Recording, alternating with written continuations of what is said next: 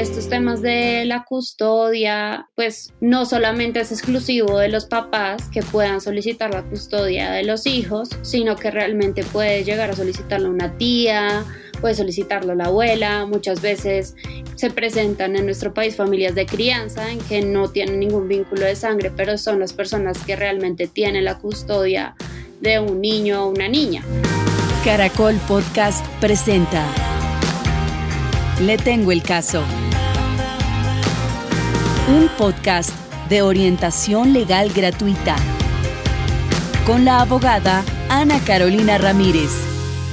Hola, buenos días, buenas tardes, buenas noches a la hora que nos estén oyendo y en dónde nos estén oyendo. Bienvenidos todos a un capítulo más de Le Tengo el Caso, el podcast de la Fundación Pro Bono en alianza con Caracol Radio. Acá, como ustedes saben, tocamos temas del día a día que le pueden estar pasando a usted o a alguien que usted conoce. El día de hoy vamos a hablar de un tema que seguramente a todas las familias les ha tocado, que es la patria potestad de los hijos menores de edad o hijas menores de edad.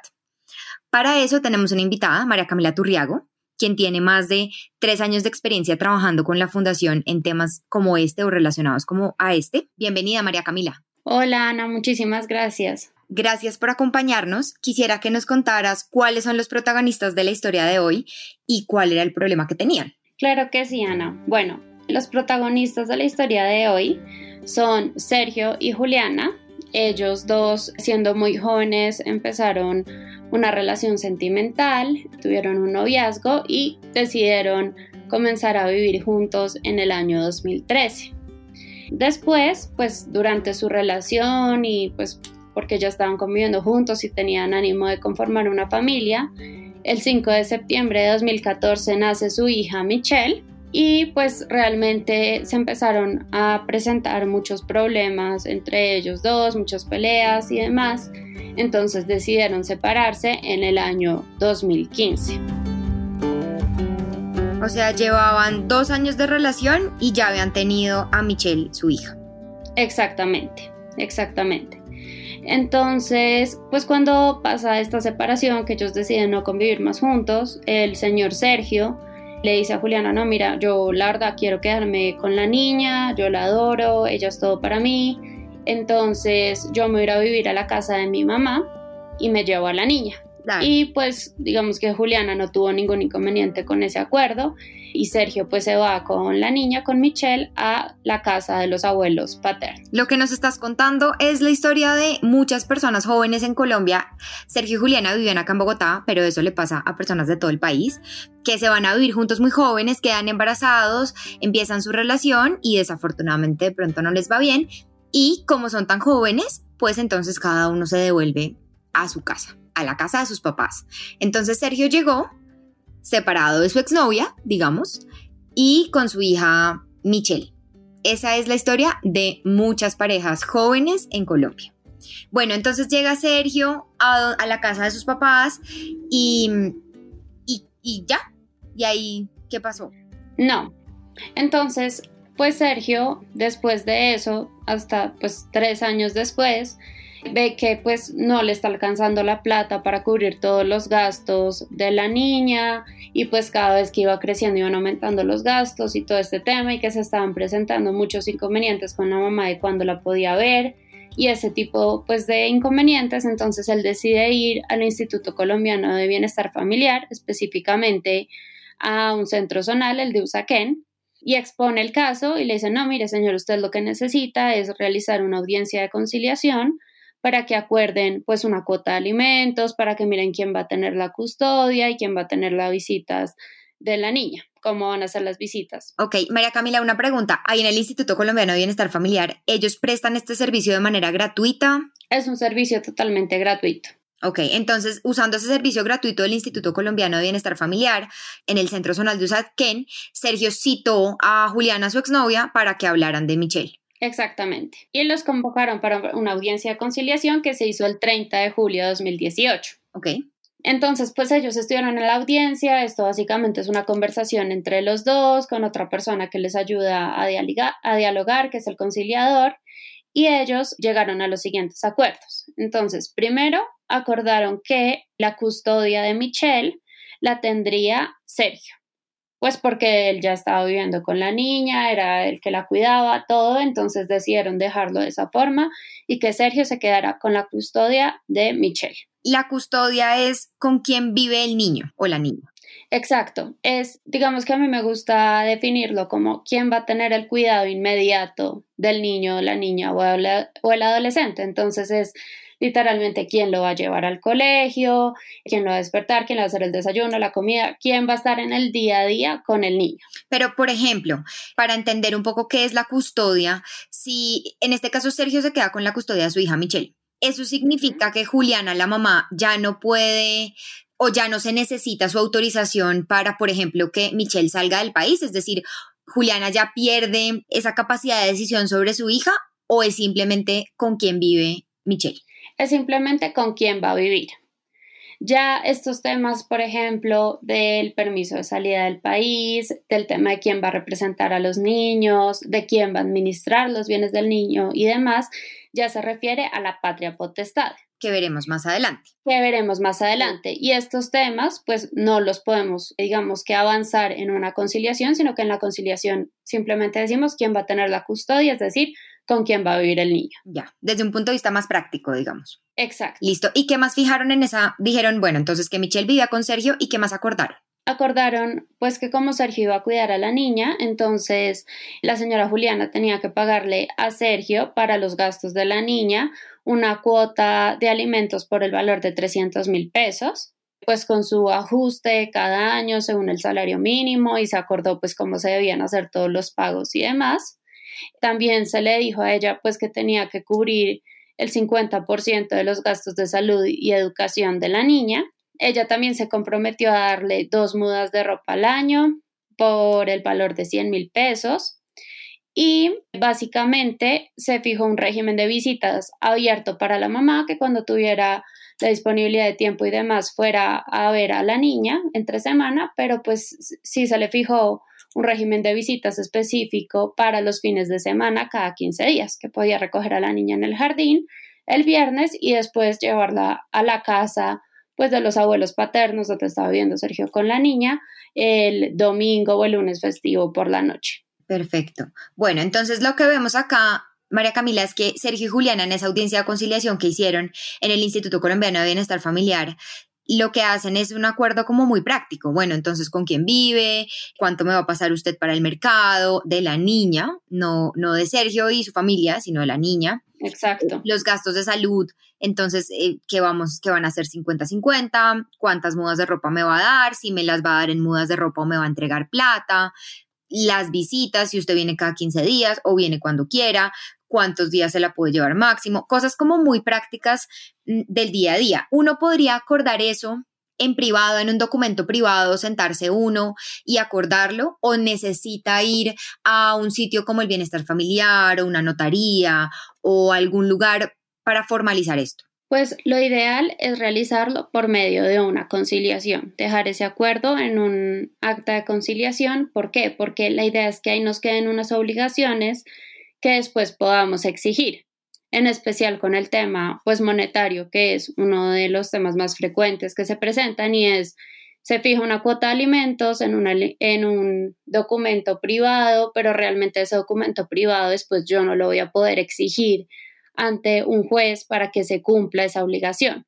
Entonces, lo ideal si es ir a uno de estos lugares, que como les digo, por ejemplo, en el Instituto Colombiano de Bienestar Familiar es gratuito, en la Procuraduría es gratuito, o en una comisaría de familia o en un consultorio jurídico que tenga un centro de conciliación también se puede realizar de forma gratuita y les va a dar la seguridad y pues va a tener mucho más peso para hacerse cumplir después. Ok, aquí quisiera también mencionarle a quienes nos están oyendo que los sitios de conciliación pueden ser gratuitos o pagando. Cuando son del Estado, como por ejemplo, como nos decía María Camila, mm, la Procuraduría u otras, otras entidades públicas que tienen este servicio, ese servicio es gratuito. Si a ustedes van a cobrar por eso, digan que no, porque no es un cobro legítimo.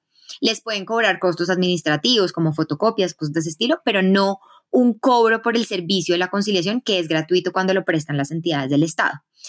Y también está la opción para quien lo puede pagar, lo quiere pagar, quiere hacerlo más rápido, lo pueden hacer en centros privados de conciliación. Por ejemplo, las notarías se consideran centros privados de conciliación, donde uno va a la notaría, solicita que le ayuden con una audiencia de conciliación, paga un valor que estiman las notarías y esa audiencia de conciliación pues es diferente y tiene unos valores agregados como cuáles. Por ejemplo, las notarías, algunas, prestan un servicio legal que va acompañado a la solicitud de la conciliación. Entonces, ellos antes de llevarlo a uno a la, digamos que Sergio hubiera decidido ir a una notaría. Entonces, muchas notarías le ofrecerían, como le están cobrando, le ofrecen además un servicio legal que va incluido en esa tarifa, donde le revisan los papeles, le dan una asesoría previa, una consejería legal corta, que pues viene, digamos, con ese valor agregado. Eso incluye, ese valor ya incluye las notificaciones, ese valor incluye un conciliador que ha hecho cursos de conciliación, que es experto en ciertos temas.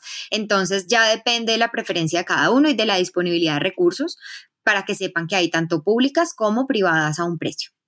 Bueno, entonces, en este caso, María Camila, después de esa pequeña píldora de conocimiento, quería que nos siguieras contando Sergio y Juliana, entonces listo, firmaron el acuerdo de conciliación donde dijeron 100 mil pesos para la muda de la niña, 300 mil pesos para la cuota de alimentos de Michelle, la custodia, salud, educación, todo. Y listo, entonces Michelle se fue con Sergio, su papá, a, a la casa donde vivían y Juliana también para su casa. Y empieza ya la, pues, los acuerdos a surtir efecto.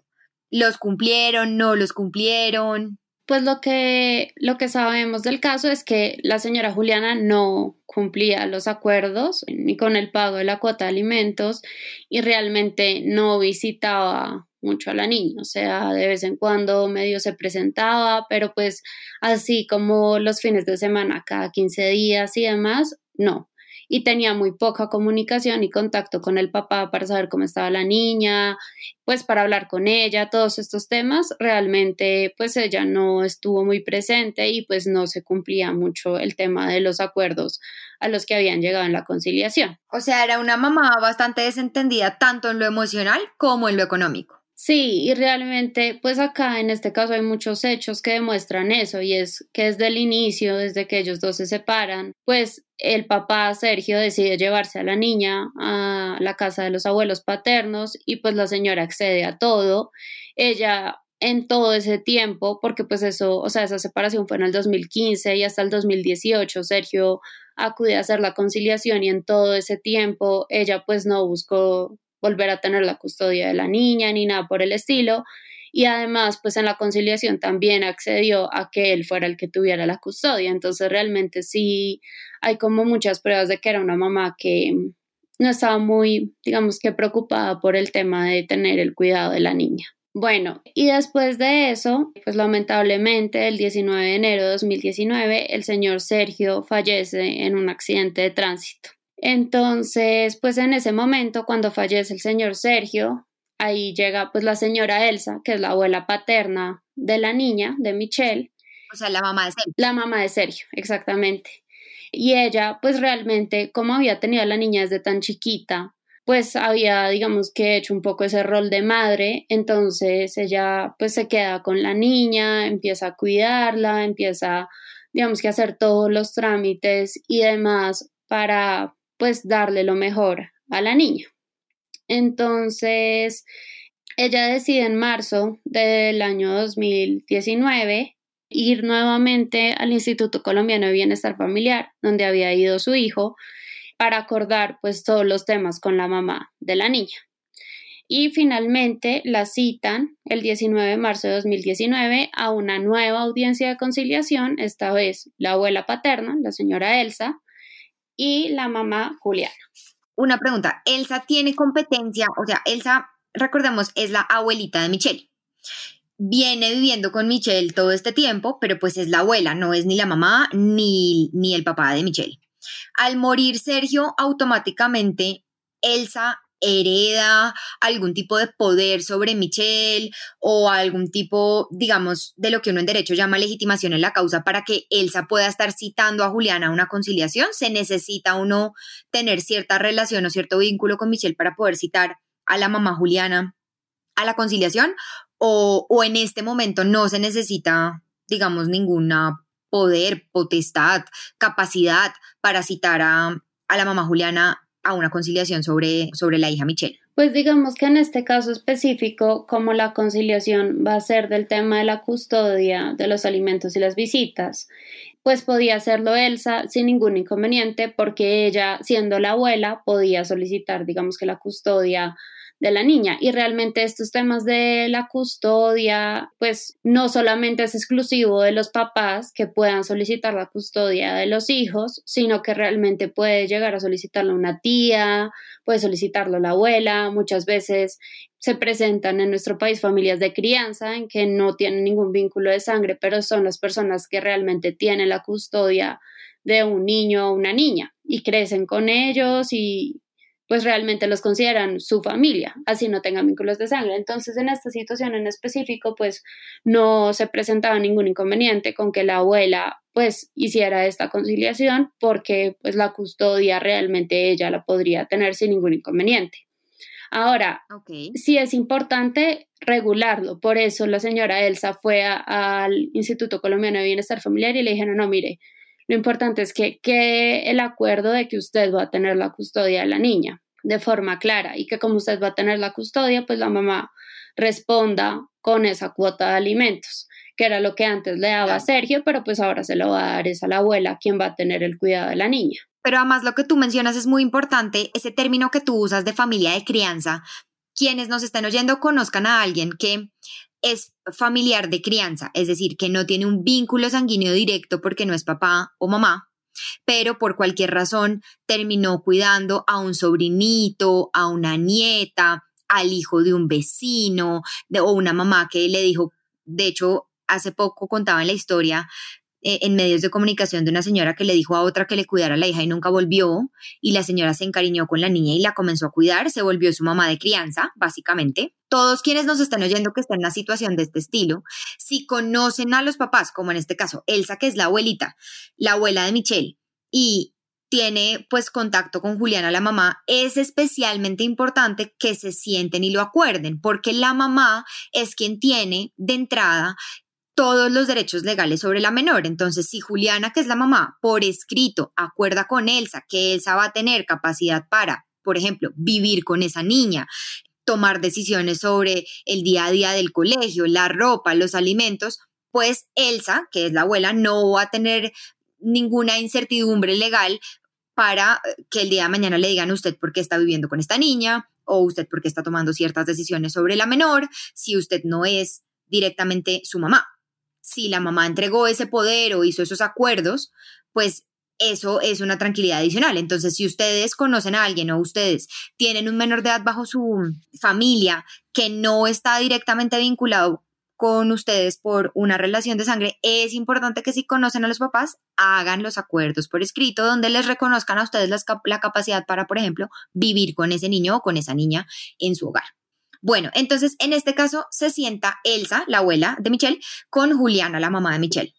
Y, entonces ahí volvieron a acordar cosas que, que, acordaron entonces como de esas cosas de custodia, alimentos, salud, etcétera. Listo, entonces el primer acuerdo, pues como les estaba diciendo, realmente la mamá no estaba interesada en tener la custodia y el cuidado de la niña, entonces finalmente deciden que la custodia le va a tener la señora Elsa en calidad de abuela materna de la niña. En ese sentido, entonces, Juliana se comprometió a pagar una suma de 120 mil pesos a Elsa para cubrir los gastos eh, de la niña y también se comprometió a cubrir la, pues el 50% de los gastos de salud y de educación. Pero entonces, espérate, te interrumpo ahí. O sea, esto es en 2019 y tú nos estás contando que Juliana había acordado en 2015 una cuota mensual de 300 mil pesos para mercado, es decir, para alimentos, y tres años, digo, cuatro años más tarde, acuerdan 120 mil pesos mensuales, o sea, en vez de subirle,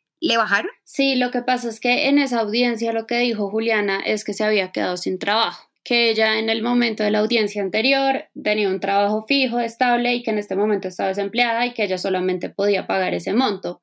Y pues yo le hice la misma pregunta a la señora Elsa porque me pareció pues que era una cuota muy bajita y ella lo que me dijo realmente yo accedí a esa conciliación porque a mí lo que me importaba era tener la custodia de la niña. A mí nunca me ha importado pues el tema monetario, digamos que en medio de todo pues ellos entre la señora Elsa y su esposo podían cubrir los gastos de la niña, entonces por eso accedieron a esa cuota de alimentos. Ok, vale, perdón, corrijo. Eso fue, en 2018 fue que acordaron 300 mil pesos y un año después, en 2019, vuelven y acuerdan de mutuo acuerdo 120 mil pesos. Le bajaron, cosa que es válida con explicaciones como las que nos cuentan. Digamos, primero es válido porque dos personas son libres de acordar lo que quieran, entonces Elsa como abuela y Juliana como mamá son libres de acordar 50 mil, 120 mil, 300 mil o lo que quieran, y así como antes eran 300 mil, ahora de mutuo acuerdo acordaron 120. Y segundo, pues porque pueden haber explicaciones como la que nos cuentas, que un año más tarde ella ya no tenga un trabajo estable. Bueno, entonces, perdón, nos estabas contando el resto de acuerdos que hicieron. Eh, sí, se fijó entonces pues nuevamente el tema del vestuario, las mudas de ropa y pues el régimen de visitas. Simplemente que Juliana podía visitar a la niña pues de forma abierta cuando quisiera que le avisara a la abuela y la abuela estaba dispuesta a cumplir el régimen de visitas sin ningún inconveniente. Ok. Listo. Y listo. Entonces salen ellas, formalizan todo, otra vez documento escrito, queda el acuerdo, ya vamos en 2019, ya entonces Michelle debe tener, tiene cuatro años y Sergio tiene un año de muerto más o menos, un poquito menos de un año de haberse muerto. Exacto. Listo. ¿Y qué pasó? Y después de eso, entonces lo que nos cuenta la señora Elsa es pues que realmente la mamá continuó igual que cuando pues el padre estaba vivo y pues ella no se preocupaba por la niña, no la visitaba o le decía que iba a ir cierto día y nunca iba, o sea, realmente súper desentendido del tema de la niña y pues tampoco estaba realizando el pago de las cuotas de alimentos hizo dos pagos y después no estaba cumpliendo en absolutamente nada. Ok, hay que esperar mucho más, o sea, es decir, digamos, ellos, ellos acordaron, según lo que nos cuentas, en marzo de 2019 se sentaron el 6 Juliana, firmaron el acuerdo. Si a las siguientes dos cuotas Juliana se hubiera atrasado, hay que esperar que Juliana se atrase tres cuotas, una cuota, diez cuotas, el doble del tiempo. ¿Hay alguna regla en ese sentido? ¿O inmediatamente si al tercer mes Juliana no paga o no consigna la plata, inmediatamente se le puede demandar? Pues realmente, desde el momento que inicia el incumplimiento, uno puede ir a demandar. O sea, yo podría ir a demandar desde el primer incumplimiento de la cuota. Sin embargo, pues realmente lo que se aconseja es esperar a que pues aumente un poco más el monto que vamos a cobrar, porque pues iniciar un proceso judicial en nuestro país es bastante complicado, lleva tiempo, armar la demanda, conseguir el abogado, todo este tema. Entonces, pues por una suma tan bajita, muchas veces termina siendo más el problema iniciar el proceso y todo por un solo incumplimiento. Entonces, normalmente, o sea, de poderlo hacer, se puede hacer. Pero lo que nosotros aconsejamos es esperar por ahí a los tres meses más o menos para ir a demandar que ya exista pues una suma un poco mayor y pues que se pueda cobrar efectivamente dentro de un proceso. Claro, lo que tú dices es, de pronto uno sí se puede atrasar un mes, circunstancias imprevistas todos tienen, iniciar un proceso por un atraso de un mes cuando, al cuando uno todavía no tiene la certeza de si es un atraso real o, digamos permanente o, o, circunstancial, pues podría ser más el desgaste de redactar el documento, conseguir un abogado, radicar la demanda, eh, pero si ya los tres meses, pues uno sí podría concluir que es que la persona de verdad no tiene ningún interés en pagar y entonces iniciar un proceso de demanda. Exacto, pero en principio, desde el primer incumplimiento, yo podría demandar, o sea, la ley lo permite así. Bueno, entonces después de esto, pues como ella no había cumplido con el régimen de alimentos, ni de visitas, ni nada, la señora Elsa pues se empieza a preocupar un poco por el tema de la pensión que le había quedado a Michelle por la muerte pues de su hijo Sergio, porque pues esa pensión de sobreviviente que le quedó a Michelle realmente era pues para gastos de ella, pues de la niña y demás, y pues le empezó a preocupar que la señora Juliana pues que no tenía ni la custodia ni el cuidado de la niña, ni se había interesado por ella en cuidarla, ni nada por el estilo, pues usar esa plata para otros fines. Pero nos puedes explicar por qué, es decir, el dinero eh, bueno, lo primero es, Sergio tenía una pensión, que eso no pasa en, pues en todos los casos. Hay gente que no ha cotizado pensión y se muere y no genera ninguna pensión eh, como la que en este caso recibió Michelle, la niña, porque, porque su papá, según lo que nos cuentas, pues había sido suficientemente diligente para estar aportando a pensión mientras estaba vivo y mientras trabajó. Correcto. Y lo segundo es ese dinero, entonces, ¿por qué lo habría podido tomar Juliana la mamá si no vivía con ella? O sea, lo estaban consignando a la cuenta de quién? ¿O era un dinero que estaba disponible y todavía no se había reclamado? Exactamente. Era un dinero que quedó disponible a favor de Michelle, pero lo que le preocupaba a la señora Elsa es que, pues Juliana, siendo la mamá de la niña, pues y, y teniendo la representación de ella, fuera a reclamar esa plata en representación de la niña. Claro, entonces ahí lo que queremos contarle a las personas que nos oyen es, y que seguramente será tema de otro capítulo, pero no de este, es cuando uno aporta a pensión y fallece, inclusive si no está pensionado, es decir, puede ser una persona joven como era Sergio, en plena edad productiva, se muere, como había hecho unos aportes a pensión que esperaba recibir cuando estuviera viejo, mm, cuando se muere, si se dan unos requisitos específicos, puede ir a reclamar ese dinero, es decir, que le devuelvan lo que estaba ahí guardado en ese fondo de pensión, llámese Colpensiones, Colfondos o la entidad eh, privada que, que haya elegido la persona para aportar su pensión. En este caso, Sergio había estado haciendo cotización a Colfondos para su pensión y entonces había un dinero ahí que estaba disponible, que tenía derecho quién? Su hija Michelle. ¿Y quién es la representante legal normal de Michelle? Pues su mamá Juliana, que como nos explicaste al comienzo del podcast, María Camila, a todos nosotros, el hecho de que Juliana, la mamá, no viva con Michelle no quiere decir que ella no sea la representante del menor. Entonces, como representante de su hija Michelle, podría haber ido a Colpensiones a reclamar ese dinero. Y eso es lo que le está preocupando a su abuelita.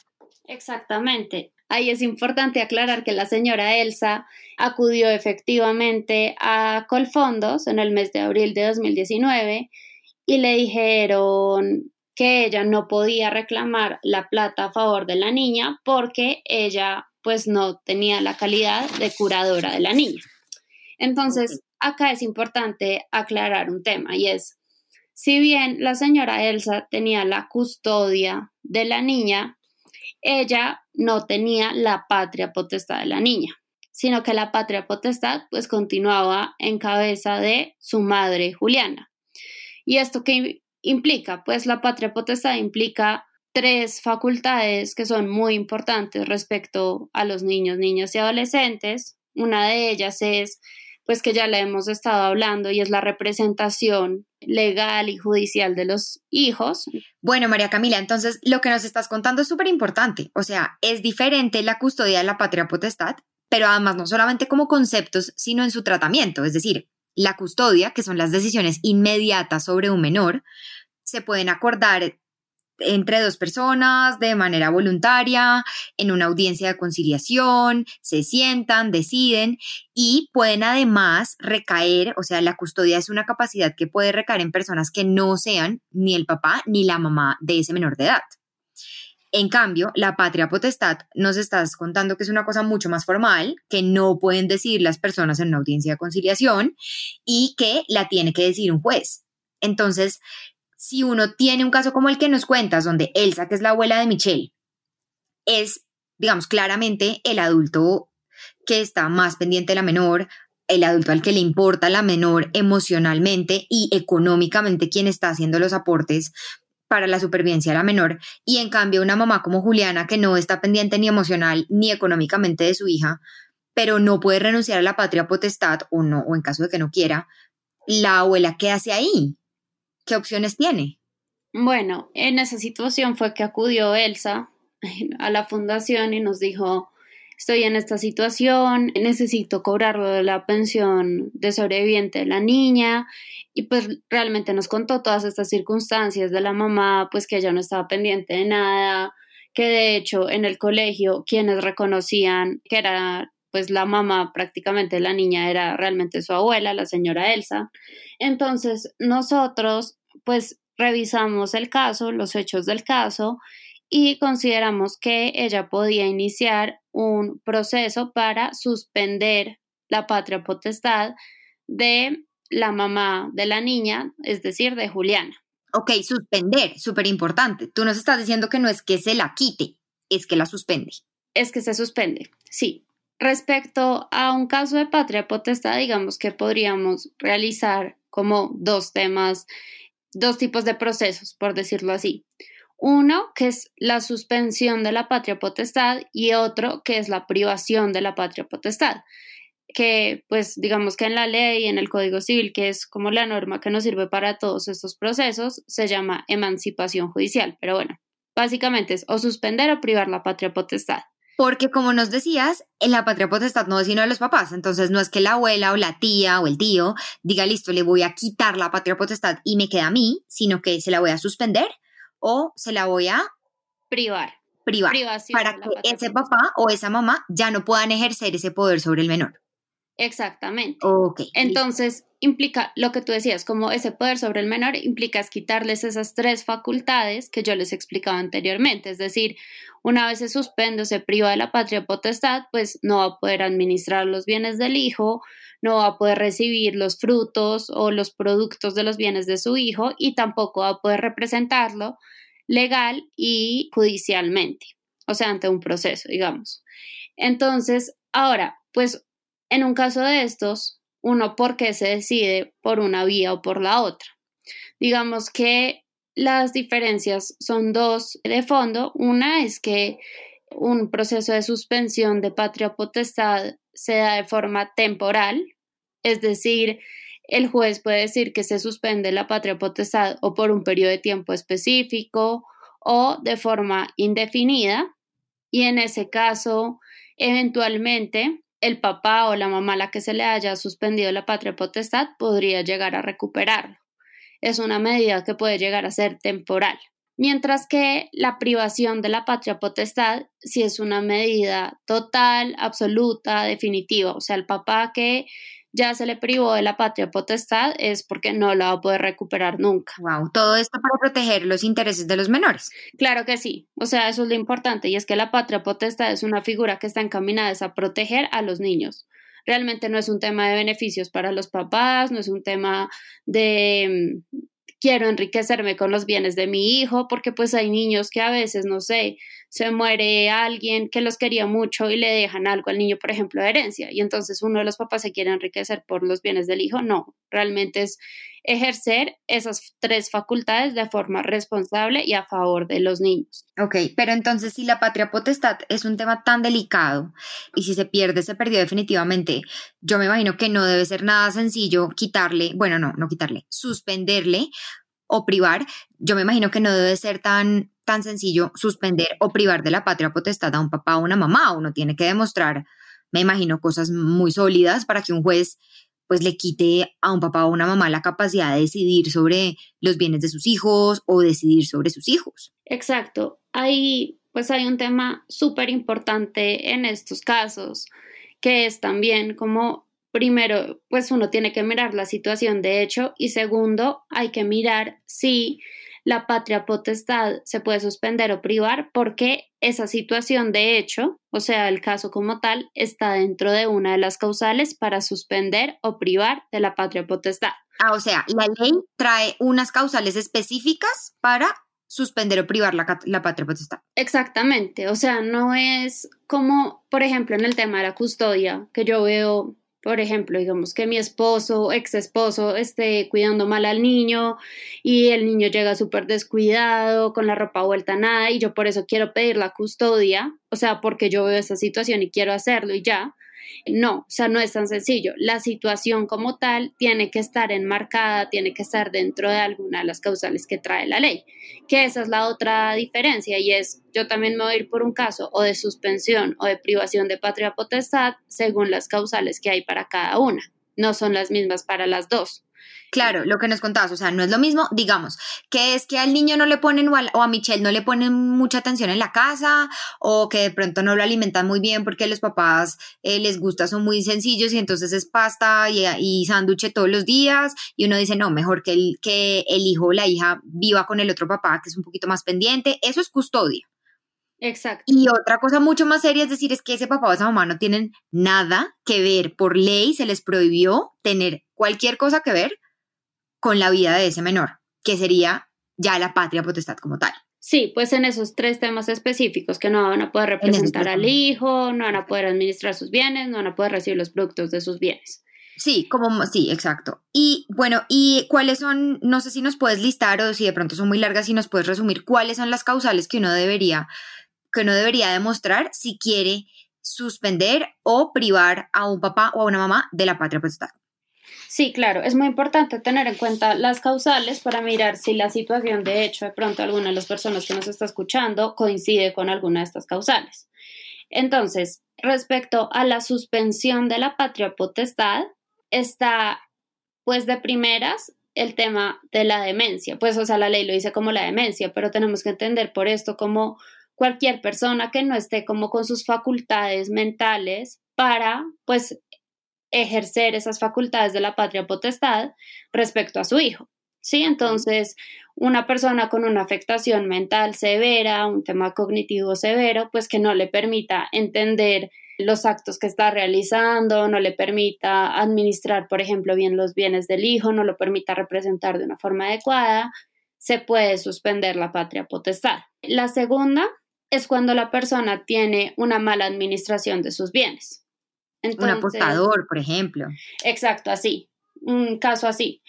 O, por ejemplo, el papá que pues más o menos tiene quiebra toda la familia porque pues ha derrochado toda la plata o se la gasta pues en otros temas y no realmente en el cuidado de los hijos. Entonces, pues en esta está relacionada con la mala administración de sus propios bienes.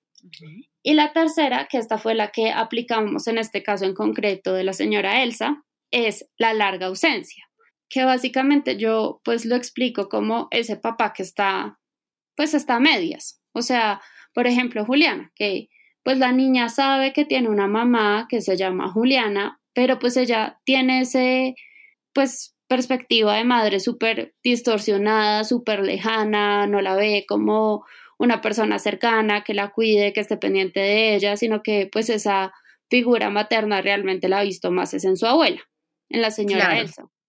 Pero esa larga ausencia, la, ley no trae, eh, la larga ausencia se considera dos años, larga ausencia se considera cinco años. No, la ley no dice un periodo de tiempo establecido. Eh, es como ese papá que está más o menos, o que, que, de vez en cuando llama al niño, que de vez en cuando le manda algo, pero realmente no es esa figura como paterno, materna, cercana, fuerte, un vínculo afectivo presente y pues que se preocupe por el hijo y realmente quiera cuidarlo. Entonces, en este caso, era evidente esa causal. Era, listo, era evidente para nosotros que estamos oyendo la situación y que tú nos estás contando que Juliana, pues nada, tuvieron a la hija en 2015, no apareció sino hasta 2018 con la conciliación cuando Sergio la llamó y le dijo, bueno, Juliana, necesito plata para mercado, colegio, etcétera.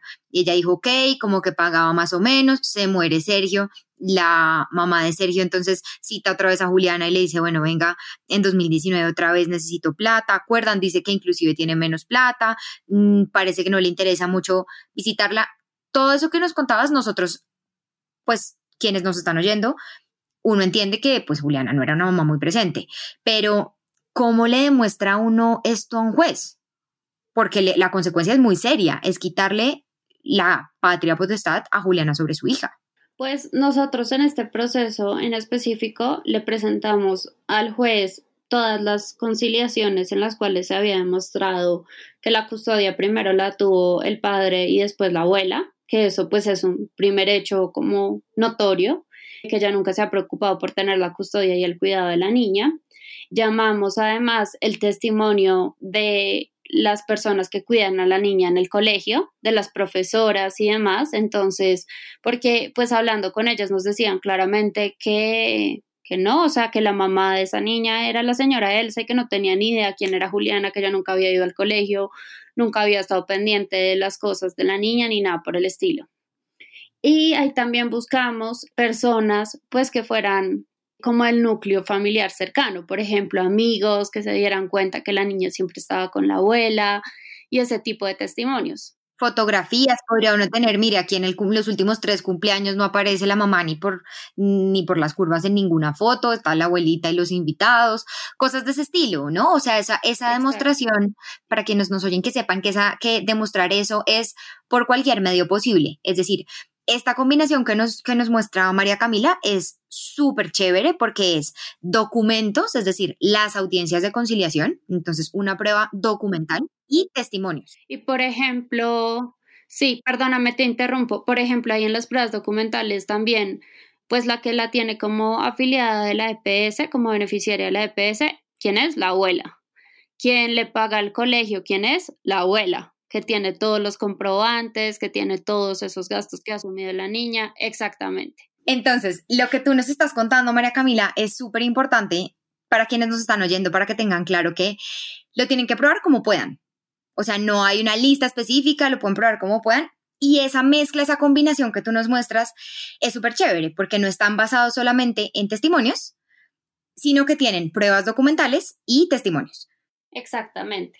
Sí, ahí lo importante es uno mirar si existen las pruebas que puedan acreditar esa causal que estamos invocando. En este caso, pues la larga ausencia. La larga ausencia, es decir, y, y, como decía, y como tú nos contabas, entonces, larga ausencia no es un año, cinco años, es demostrar que por un periodo de tiempo razonable, ese papá o esa mamá no han estado pendientes del menor.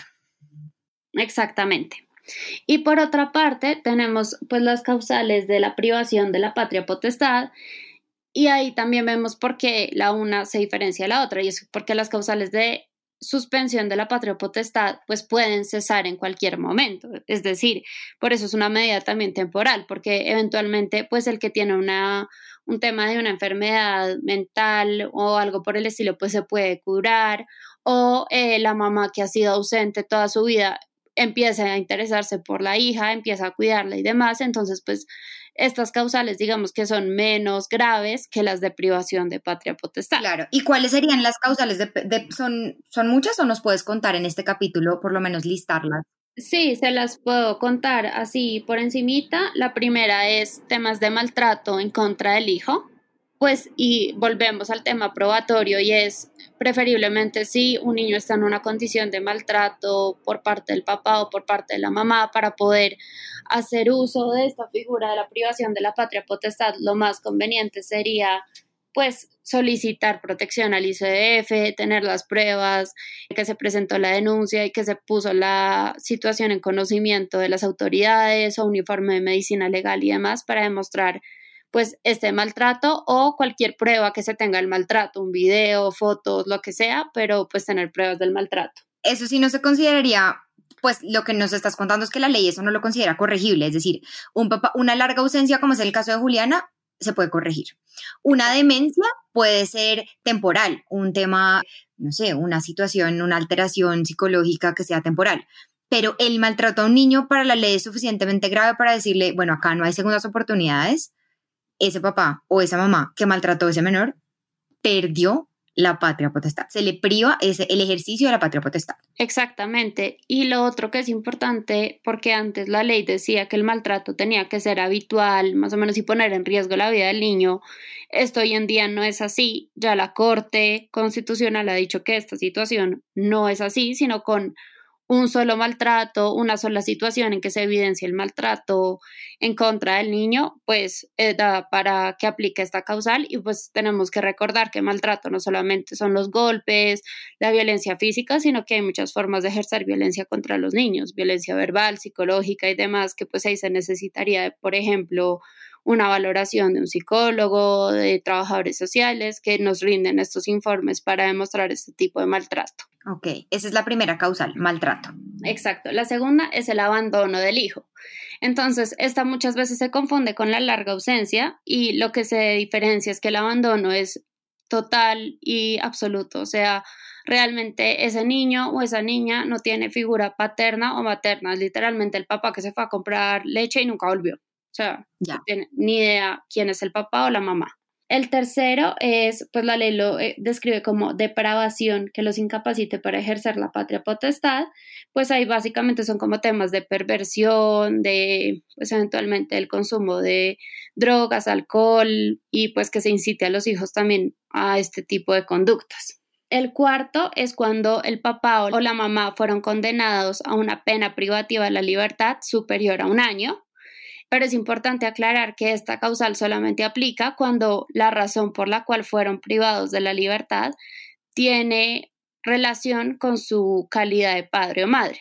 Entonces puede que, no sé, a mí me metan a la cárcel por tres años, pero por un tema de corrupción, digamos, o por un tema, una estafa. Es otro un tema, tema así. de este podcast. Ok. Exacto. En esa situación, pues que yo sea corrupto, eh, puede que yo sea corrupto, pero soy el mejor, la mejor mamá del mundo. Entonces, ese delito por el cual me van a condenar tiene que tener una relación con mi calidad de padre o madre. Por ejemplo, tuve un caso muy infantil. fuerte, sí, o por ejemplo, cuando se abusa a los hijos sexualmente a los hijos. Entonces, un abuso sexual que por el cual lo condenan de forma penal por más de un año, pues obviamente va a implicar también la privación de la patria potestad. Clarísimo. Y la última es cuando uno de los, pues cuando un adolescente eh, comete uno de los, un delito, pues de los que están mencionados en la ley, que son delitos pues graves como temas de homicidio, secuestro, extorsión, todo esto, y el papá lo favoreció en esas conductas. Entonces el papá que le dice al hijo, no sé, de 14 años, vaya y róbese esto, o temas así, pues ahí podría darse también la causal de privación de patria potestad. Súper interesante eso último que nos cuentas porque lo que revela es que la ley colombiana cree que si un papá encubre o propicia que sus hijos cometan delitos, pues no está ejerciendo el rol educativo que la ley considera debe cumplir y le quita la patria potestad. Exactamente, cuando se cometen uno de esos delitos y pues el papá lo favorece, eh, la sanción es tan fuerte que puede llegarse a privar de la patria potestad. Ok, entonces en este caso Juliana no iba por las causales o digamos no, la situación de hecho no era para, para que se le privara la patria potestad a Juliana porque como nos dices no era una mamá completa, completamente ausente, sino que por ejemplo había asistido a las audiencias, había pagado una que otra cuota, algunas veces visitaba a Michelle, mm, pero pues sí parecía eso como una larga ausencia que nos daría lo primero que nos explicaste y es la, la, tercera causal para solicitar la suspensión de la patria potestad. ¿Y eso fue lo que la fundación solicitó? Sí, exactamente. En este momento nosotros pues ya tenemos el proceso en curso, ya presentamos la demanda. Les recuerdo que este tipo de casos de patria potestad siempre tienen que hacerse ante un juez no puede hacerse una conciliación, no puede hacerse en una escritura, en un documento privado, es un tema totalmente irrenunciable. Entonces, con todos estos hechos y pues todas las pruebas que tenía la señora Elsa, lo que hicimos fue presentar la demanda y estamos pendientes a la decisión favorable del juez en el mes de diciembre de este año. Fantástico. Seguramente cuando tengamos la decisión les actualizaremos este podcast para contarles el resuelve, pero quería aprovechar tu presencia, María Camila, para que nos recuerdes en este caso Elsa, que presentó para suspender la patria potestad de Juliana como elementos probatorios para que quienes nos estén oyendo de pronto y quieran armar un caso similar, pues puedan presentar documentos iguales, similares o esto les dé alguna idea. Pues básicamente eh, como documentos teníamos las dos actas de conciliación que muestran claramente pues que la custodia siempre la ha tenido una persona diferente a la madre, eh, primero Sergio y después la abuela. Teníamos además el certificado de la EPS en el cual la niña aparece como beneficiaria de la abuela y no de la mamá. Teníamos los gastos de matrícula y todos eh, los relacionados con educación que ha pagado la abuela. Entonces, pues ahí es clarísimo que el tema de educación también lo ha cubrido ella y los comprobantes de varios de los gastos que ha incurrido ella a favor pues de la niña. Y por otra parte, tenemos eh, ciertos testigos que nos van a ayudar pues a rendir su testimonio en la audiencia que tenemos precisamente en diciembre. Entonces, por ejemplo, tenemos a las personas del colegio de la niña, las profesoras y demás que conocen la dinámica familiar, que saben que la abuela es la que va a la entrega de informes, la que lleva a la niña, recoge a la niña, mejor dicho, la que está pendiente de todo tenemos varios vecinos y amigos cercanos a la familia que ellos han visto que todo el tiempo, pues, la niña se ha criado con Elsa y que ella es la que la ha cuidado y que ha estado pendiente de todo esto. Entonces, eh, básicamente es pues los testigos de las personas que han visto la dinámica familiar y ciertos hechos que son totalmente objetivos, como son los actos de conciliación, lo de la EPS y lo del colegio. Vale, sobre eso tengo una pregunta, María Camila o más bien una recomendación para quienes nos oyen, y es como en esto lo, hay libertad probatoria en Colombia. Es decir, hay que convencer al juez sobre la larga ausencia de Juliana como mamá, pero no hay una lista que digas que estos son los documentos 1, 2, 3 que hay que presentar. Los demandantes, o sea, la persona que quiera suspender la patria potestad, puede aportar cualquier cosa. Los documentos que María Camila nos da una idea. Y en los testimonios es importante que no se limiten al círculo inmediato mm, del menor o a las personas más allegadas, en este caso, por ejemplo, a la abuelita Elsa, porque pues si se trata de convencer al juez, sería de pronto más estratégico presentar también, no solamente a personas de la familia, sino a terceros que uno llamaría neutrales, como por ejemplo en este caso, Elsa llevó a los profesores del colegio y las profesoras del colegio de Michelle, que son personas ajenas a la casa, que uno entendería no tienen ningún interés oculto en rendir su versión, sino en decir lo que les consta un vecino que no, que no esté necesariamente, que no sea otro hijo de Elsa o que esté como más relacionado con Elsa, que es la demandante, sino que sean terceros, profesores, vecinos, etcétera. Además de los testimonios de primera mano, que son quienes pueden, pues, rendir una historia clara sobre quiénes son los, las personas que están todo el tiempo pendientes con la menor. Eso era lo primero. Y lo segundo, preguntarte, María Camila, si nos puedes contar si los testimonios tienen que ser presenciales, es decir, por ejemplo, una profesora que estuvo con la niña todo el año pasado y la trasladaron, en los colegios públicos pasa, la trasladaron a otro municipio. ¿Esa profesora tiene que desplazarse para rendir ese testimonio o Elsa, la abuelita Michelle, podría llamar a la profesora y decirle, venga, por favor, vaya a una notaría y haga una aclaración juramentada para poderla aportar a la demanda como, como soporte? Pues la declaración extrajuicio se puede aportar en el proceso como una prueba documental. El tema es que si se quiere ya como tal la prueba del testimonio, pues el testigo sí tiene en principio que asistir eh, de forma presencial. Pero ahorita, digamos que por todas las medidas de la pandemia y todo lo que está pasando, pues se ha facilitado mucho el tema de asistir a las audiencias de forma virtual. Entonces, pues una persona que puede ir a un café internet o algo así en la hora que es la audiencia para rendir su testimonio no tendría ningún inconveniente. Y pues realmente muchas veces cuando los eh, jueces son muy garantistas, permiten hacer videollamada, digamos, dentro de la audiencia y todo para que la otra persona pueda rendir su testimonio. Entonces, pues si definitivamente la persona no puede por ningún medio dar su testimonio, pues sí se podría eventualmente presentar un extrajuicio y demás, pero la idea sí sería que fuera como el testigo, porque pues también es importante preguntarle a la persona. Ahí el juez se encarga de preguntarle, uno como abogado le pregunta y profundiza sobre los temas que uno quiere demostrar, que básicamente es demostrar los hechos de la demanda. Ok. Y ahí hay otro tema muy importante que se me había olvidado mencionarte y es igual en estos casos, pues como es un tema, como tú nos decías ahorita, como que afecta tanto y que puede modificar tanto pues la relación que tienen eh, los padres con sus hijos, em, siempre se deben mencionar a los familiares por el lado paterno y materno para que em, puedan pronunciarse dentro del proceso. Es decir, a nosotros nos tocó inicialmente mandar citaciones a toda la familia por el lado materno y por el lado paterno, pues de los familiares que conocíamos y que teníamos direcciones y demás, para que ellos, si eventualmente quieren pronunciarse respecto al caso, respecto al proceso, puedan hacerlo, ir al juzgado y decir, estoy de acuerdo o no estoy de acuerdo. En este caso, pues realmente la familia de la señora Juliana es muy consciente que ella pues ha tenido un rol muy alejado, un rol materno muy alejado pues a su hija, entonces ellos pues están de acuerdo con que se inicie el proceso y que se tomen las medidas pertinentes, pero entonces también es importante tener en cuenta eso, que la familia eventualmente va a ser citada y pues que ellos pueden intervenir y pronunciarse dentro del proceso. Muy importante esa aclaración, muchísimas gracias. María Camila, pues muchas gracias por tu tiempo. Seguramente a quienes nos oyen esto les ha servido muchísimo porque todas las familias más cerca o más lejos de su núcleo tienen un caso donde hay un papá o una mamá muy ausente y que más que eso les genera angustia saber que de pronto ese papá o esa mamá ausente algún día van a retornar a reclamar bienes que pues no les corresponden o que no tienen más bien al menor de edad como la prioridad de protección. Entonces, muchísimas gracias.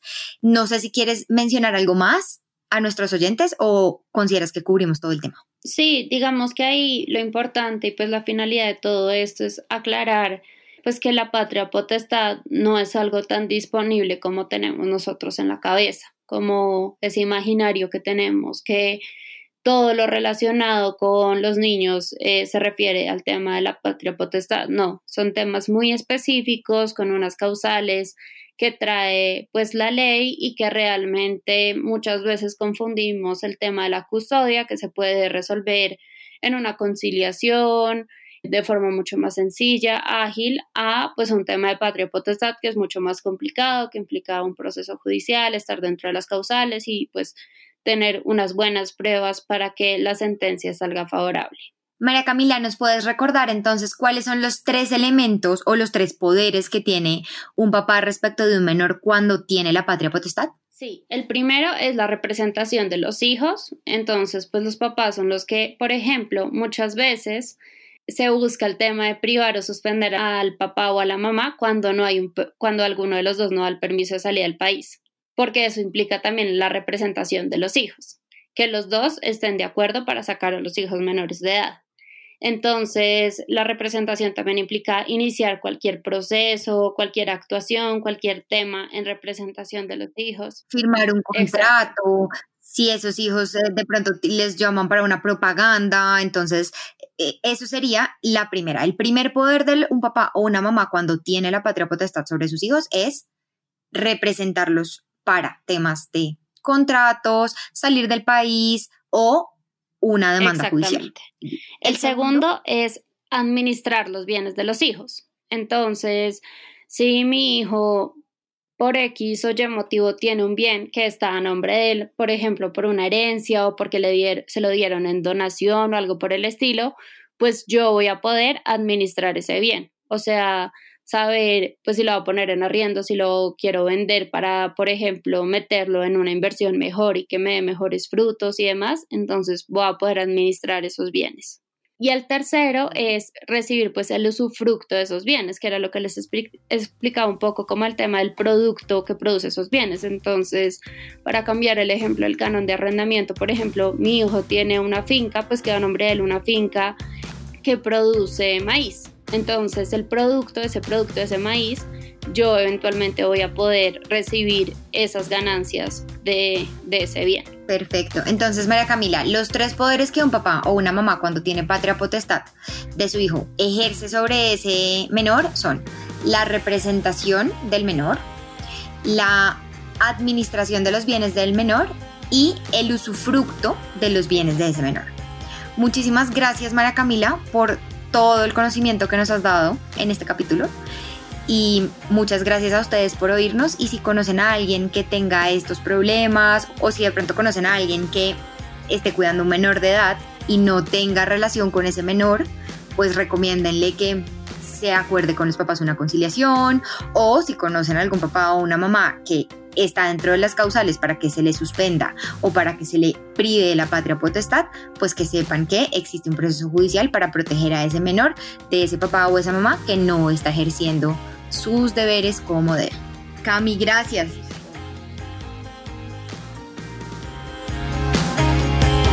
Si le gustó este contenido, compártalo a alguien que esté en una situación igual o similar y que le pueda interesar aprender de estos temas. Si tienes dudas o preguntas, nos puedes buscar en Instagram como arroba caracolpodcast.